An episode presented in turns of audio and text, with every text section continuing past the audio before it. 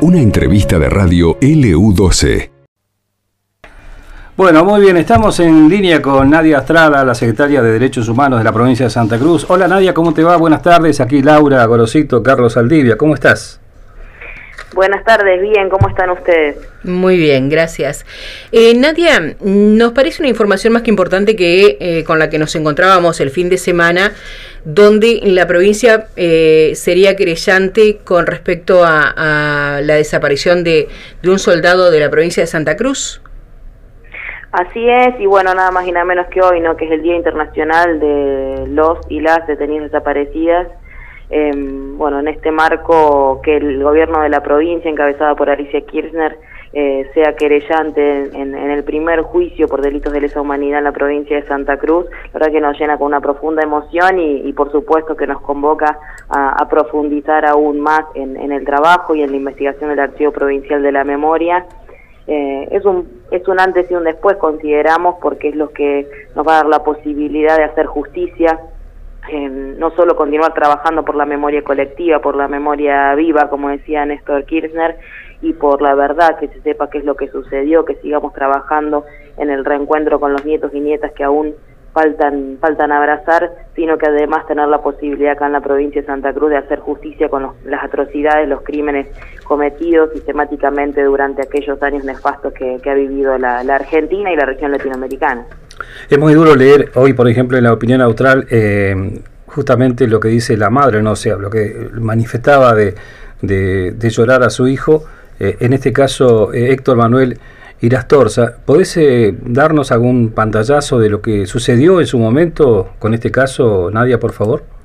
Lo que se está investigando es en, el año 1977 un conflicto que estaba en la localidad de Puerto Deseado, quien se eh, encomienda el traslado hacia la localidad de Comodoro Rivadavia y a partir de ese momento no se sabe más nada de él, si lo que después eh, se, constata y es lo que tenemos que trabajar fuertemente durante el juicio es en verlo eh, detenido en un centro clandestino de detención en la ciudad de La Plata, eh, con lo cual, bueno, ahí hay que, profundizar y poder ahondar con todas las pruebas necesarias para que se haga justicia. Creo que es el primer juicio, creo que, esta causa va a ser también el símbolo de, muchas otras y, e insisto en esto, no es solo ver qué sucedió con, con Héctor eh, Manuel Irastorce, digo que claramente le decimos presente ahora y siempre, como también al resto de los desaparecidos y desaparecidas, poder ver, investigar y ahondar y profundizar y que se sepa cómo funcionó sistemáticamente el terrorismo de Estado en la provincia de Santa Cruz y también a nivel social general, generar, profundizar, diría, una conciencia sobre la memoria, la verdad y la justicia para que nunca más sucedan estos hechos, pero para además que quede, que quede bien asentado que en Santa Cruz también se padeció la dictadura cívico-militar, que también eh, tenemos desaparecidos y desaparecidas y que también tenemos que eh, estrechar aún más los lazos y la reconstrucción del tejido social por la democracia y por los derechos humanos.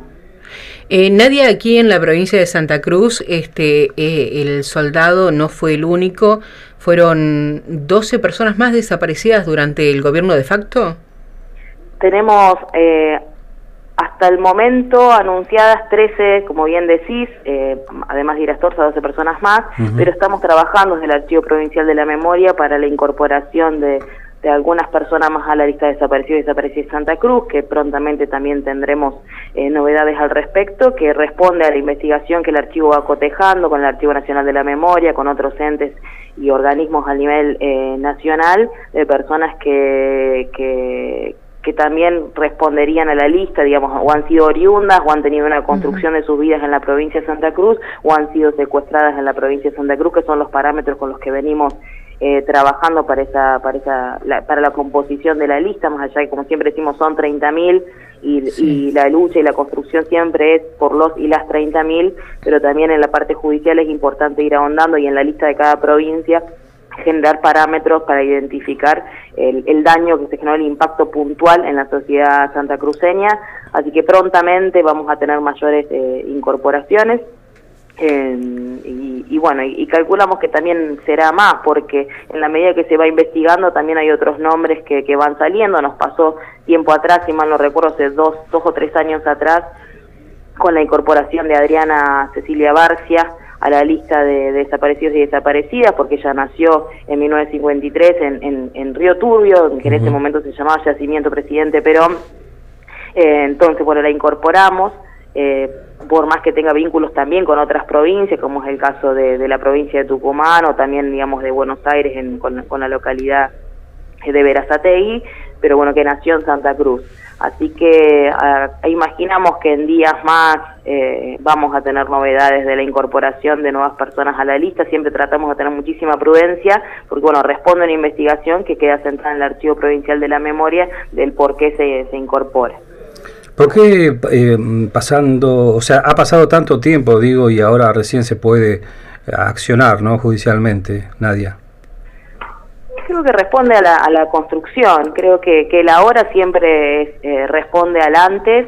eh, y el durante a lo que viene. Eh, me parece que desde el comienzo, con, con, todo el trabajo que realizó Alberto Maruco cuando inicia la Secretaría, bueno, la presencia de, de, de Horacio y Tragala también en la Secretaría, la continuidad de, de, un trabajo que con el pasar del tiempo permite eso, ¿no? Permite eh, tener mayor información, eh, más, más ahondar más en las investigaciones de cómo funcionó el terrorismo de Estado y, y yo creo que, que, más temprano que tarde lo importante es tener justicia. Sabemos que también durante muchos años ha costado romper el silencio, nos ha pasado también con, con, las huelgas patagónicas, con los fusilamientos durante aquellos años que pensemos ha pasado un siglo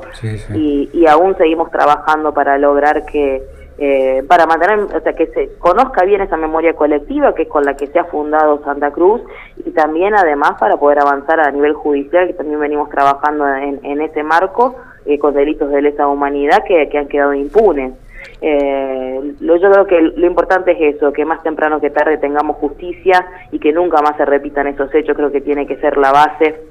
de, y creo que, o sea, que, que ya lo es, eh, no solo en Santa Cruz, sino en la Argentina. Se ha demostrado, por ejemplo, durante los años del macrismo, cuando fue el intento de, otorgarle el 2 por 1 eh, a los genocidas, digamos, como el pueblo argentino se manifestó con los pañuelos blancos en, en, la plaza, en la tan simbólica Plaza de Mayo para decir eh, que no, que no queremos ningún beneficio para quienes han cometido delitos de lesa humanidad y a quienes tanto daño y han bañado tanto de sangre a la Argentina. Eh, Nadia, recién hablabas de Maruco y creo que la impronta de, su gestión tiene que ver porque él también fue detenido político en, ese momento. Alberto, sí, es, un gran es un gran compañero, una persona con la que hemos mantenido siempre siempre ha estado a disposición y hemos mantenido contacto, de hecho con la sanción de la Comisión Provincial de la Memoria eh, también y fue siempre lo descato porque además fue el primer secretario de Derechos Humanos y un gran militante así que le, bueno, le tenemos un gran cariño y, por eso digo, o sea que el tiempo va haciendo que se puedan ir profundizando con, con las distintas políticas de Estado y en este caso nos toca en este contexto, en esta coyuntura, poder ser querellantes en el, en el primer juicio de, de lesa humanidad. De hecho, bueno, Alberto es una persona que, que también está vino trabajando, estuvo de hecho cuando fue, digamos, la sanción de la Comisión de la Memoria y también la integra. Así que bueno, seguir trabajando en conjunto por los derechos humanos y vuelvo a decir para que nunca más se repitan eh, tales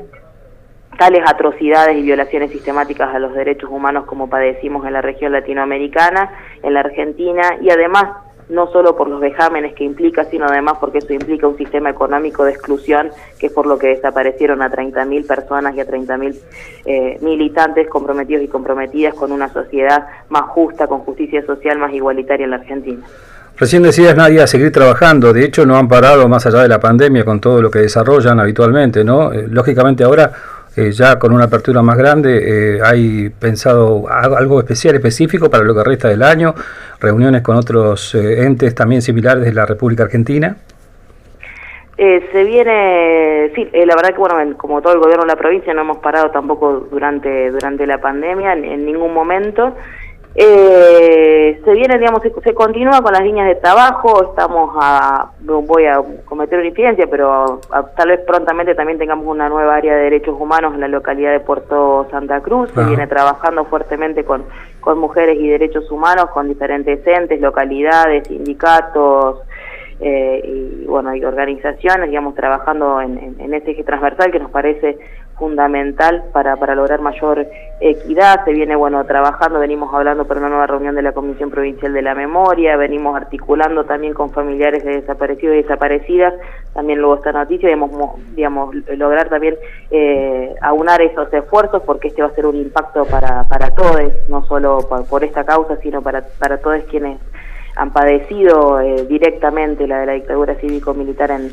en Santa Cruz